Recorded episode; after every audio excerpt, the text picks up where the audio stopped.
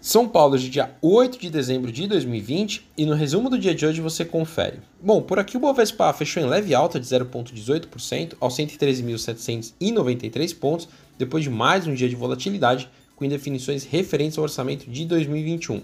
Papéis ligados a commodities importantes para o índice tiveram um desempenho ruim e acabaram pesando sobre o Ibovespa.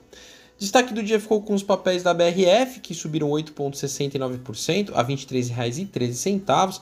A companhia anunciou hoje que projetou uma EBITDA duas vezes maior do que o patamar atual para o biênio de 2021 a 2023.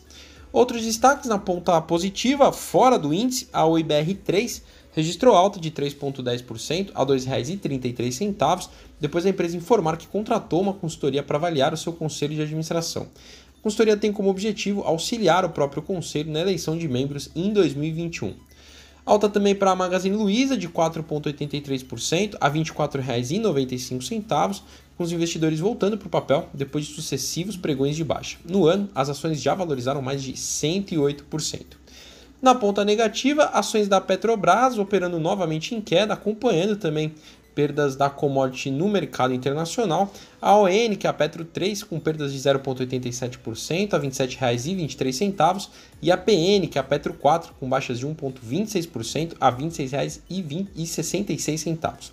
Setor de siderurgia e mineração em baixa, também acompanhando a queda no preço do minério de ferro no mercado internacional. A Vale com queda de 0,06% a R$ 82,90 e a Uzi Minas com uma baixa de 4,29% a R$ 13,84. Qualicorp com queda hoje de 1%, R$ 34,60. A empresa comunicou à ANS que aprovou a aquisição de 75% da Plural Saúde. Por fim, os papéis da Gol com baixa hoje de 0,89% a R$ 27,69, depois de bom desempenho nos pregões anteriores, com otimismo quanto à retomada. A empresa anunciou também que a partir de amanhã vai começar a operar o Boeing 737 MAX. Indo para o exterior, as ações asiáticas encerraram o dia em queda, com o avanço de infecções pelo Covid-19 preocupando os investidores. Na China, o Xangai Composto caiu 0,19% e no Japão, o índice Nikkei queda de 0,30%.